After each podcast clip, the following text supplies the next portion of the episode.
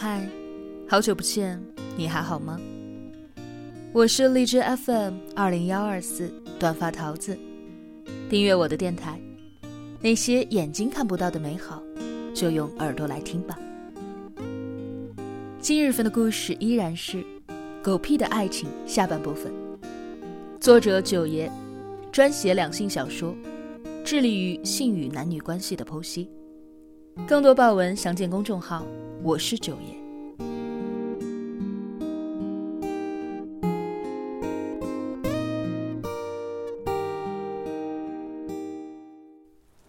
此刻，龙武跟周云陷入了尴尬。不消说，周云也知道他在想什么。但是他来接她，对她来说已经够丢人的了。居然她的丈夫也来了，她能不恼吗？周云有一点害怕，怯懦道：“那我就先走了。你也打个车回去吧。你身上有钱吗？我给你车。”一个废字还没有说出来，周云的电话响了，是许林打来的。话讲了两句，一辆车缓缓的驶来，停在了周云的身侧。许林透过车窗收起电话，一脸的抱歉。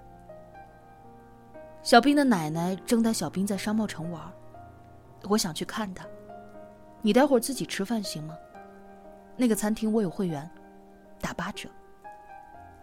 周云说：“行。”许玲欣慰的一笑，目光从龙武的脸上扫过，从容的摇上车窗，走了。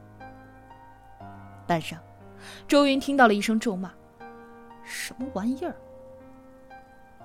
龙武觉得被膈应到了，哪怕已经过去了几天，还是膈应的不行。他想把周云揪出来骂一顿，想问他到底图什么。那个男人根本就不爱他，他瞧不出来吗？他们都领证几年了，可囡囡一直管许林叫叔叔。不是他不想叫人家爸爸，而是人家的儿子为了独占父爱，不允许囡囡叫人家爸爸。最可气的是，许林居然答应了。这是龙武从他妈口中得知的。老人问孩子：“你一直叫人家叔叔，人家会不会不高兴啊？会不会不爱我们的囡囡啊？”做奶奶的又怎么会希望自己的亲孙女儿管别人叫爸爸？不过是为了孩子着想，怕他不跟人亲近，别人不真心待他。结果囡囡说。是他自己让我叫他叔叔的，不让我叫爸爸。这事儿龙武一直忍着气着，早想找周云问个明白，想骂姓许的，又不知道以什么立场、什么身份。许林对周云或许还算大方，物质上没有亏待过囡囡，上的是最好的幼儿园，吃的用的无可挑剔。听说对囡囡也还算有耐心。可每当他前妻和儿子有什么事儿，他便什么也顾不上。说白了，许林根本就没把周云当回事儿。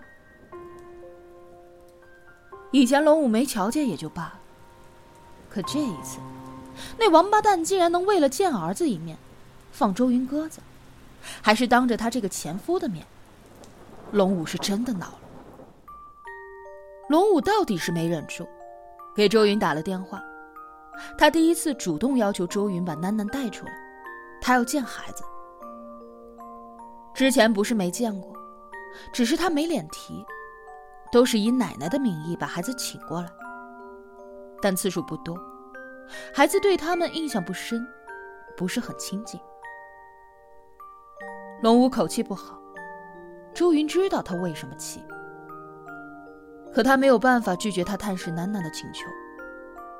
就连许林也说：“去吧，他是孩子的爸爸，有探视权。有什么情况打我的电话。”许林跟周云说话永远都是淡淡的，平静而温和。他很少从他的身上感受到那种浓烈的爱意和澎湃的热情。只有在面对他儿子时，他才会全身心的投入与付出。那种心甘情愿、无怨无悔的交付。倘若可以称之为爱的话，那么他们之间可能确实没有。见了面，面对龙武充满嘲讽的质问，周云几乎是耻笑着叫道：“龙武，你无聊不无聊？许林对我们母女怎么样，你又知道多少？他心里有他儿子，就像我心里有囡囡一样，这不很公平吗？我都这个年纪了，我要爱情做什么？”他一脸酸掉牙的表情。这直白的反问当中，似乎还包含着一句：“爱情是个什么狗屁玩意儿？”龙武吃了一惊，他怔怔的看着周云，而周云却冷笑着撇过脸，目光落在正在玩室内滑梯的女儿身上。许久，他说：“你看，楠楠现在每一天都很快乐，她吃的好。”住得好，幼儿园也是最好的。我每天接他送他，白天洗衣服做饭，经营我的网店，赚钱不多，但起码没让自己沦为完全依附别人过活的蛀虫。这样对囡囡也好。我谈不上快乐不快乐，但至少每天都很安逸。跟咱们以前的生活是完全不同的。一提到以前，龙武就颓了。那一句“我要爱情做什么”，反复在他的脑海里回荡，绕梁不绝。最没用的是爱情，而他曾经唯一能给他的，也只有爱情。如果这就是他的选择。如果他知道那个人并不爱他，但他甘愿选择这样一份安逸，甘愿与对方建立这样一种平淡的相互辅助的关系，他又有什么资格反对和干预呢？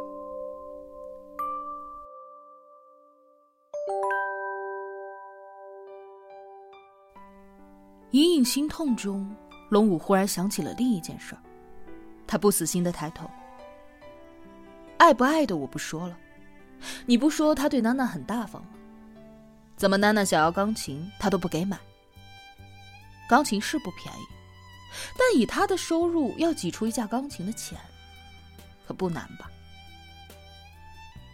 然后龙武垂下头，羞臊的解释：“其实他这一次犯事儿，就是为了给娜娜买一架钢琴。”其实自从离婚之后，他再也没有犯过浑了，一直都在干力气活。只是有一次，他妈给囡囡打电话，他听囡囡说想要钢琴，叔叔不给买。龙武唾骂许林抠门的同时，也有一点激动，因为他总算是有机会能为囡囡做一点什么了。一架钢琴几万块，他拿不出，就托人另找了个事儿。给一个老板送货，老板说暂时资金周转不开，等几个月干完了，一并结账。后来才知道这个人的生意赔了，这是打算把尾货处理完了就跑，压根儿就没打算给钱。龙武连续多天的蹲守、抓人，心焦气躁，人都瘦了一圈。后来终于抓到了人，谁料那王八蛋仗着没有签合同，没有凭据。干脆耍赖，他也是逼急了才动手的。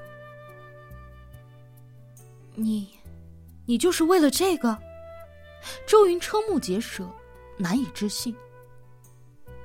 怎么，那姓许的抠门不给买，还不许我这亲爹想法子给孩子凑吗？兴许太丢脸了，这一贯把面子看得比命还重要的男人，忽然不能自持，红了眼眶。不是他不给买，是我不让买的。朱云嘀咕：“娜娜跟你一样，干什么都没耐心，三分钟的热度。一会儿要学画画，一会儿要学舞蹈，许林都给他报班了。后来看见别人弹钢琴，他又要。许林要给买，我没让，不想纵着他。他怕我拒绝的太直白，伤着孩子，就自己去跟娜娜解释去了。发问的人不再说话，一个五味杂陈的表情定格在了他的脸上。那个午后被拉得很长，两个人许久都没有再言语。明明人影攒动，熙熙攘攘，在他们看来，却好似一切都静止了。时光在流淌，岁月已沉淀，一切好像都恰到好处。爱情是什么？时间会赋予它不同的意义。周云也用他的选择诠释了这个词。十年前的他或许能把爱情当饭吃，十年后不能。有了现实的考虑和牵绊，那一点真心实意，便真的抵不过一个现实安稳。当亲情登场，责任降临，能爱到死的是传奇。拼尽全力守护一家人平安喜乐的，才是生活，才是一个人从成熟到临终合眼前那一刻的孜孜不倦的追求。这一刻，龙武全懂了，也因为他懂了，再一次深情投向这对母女的目光当中，只有纯粹的温柔与祝福。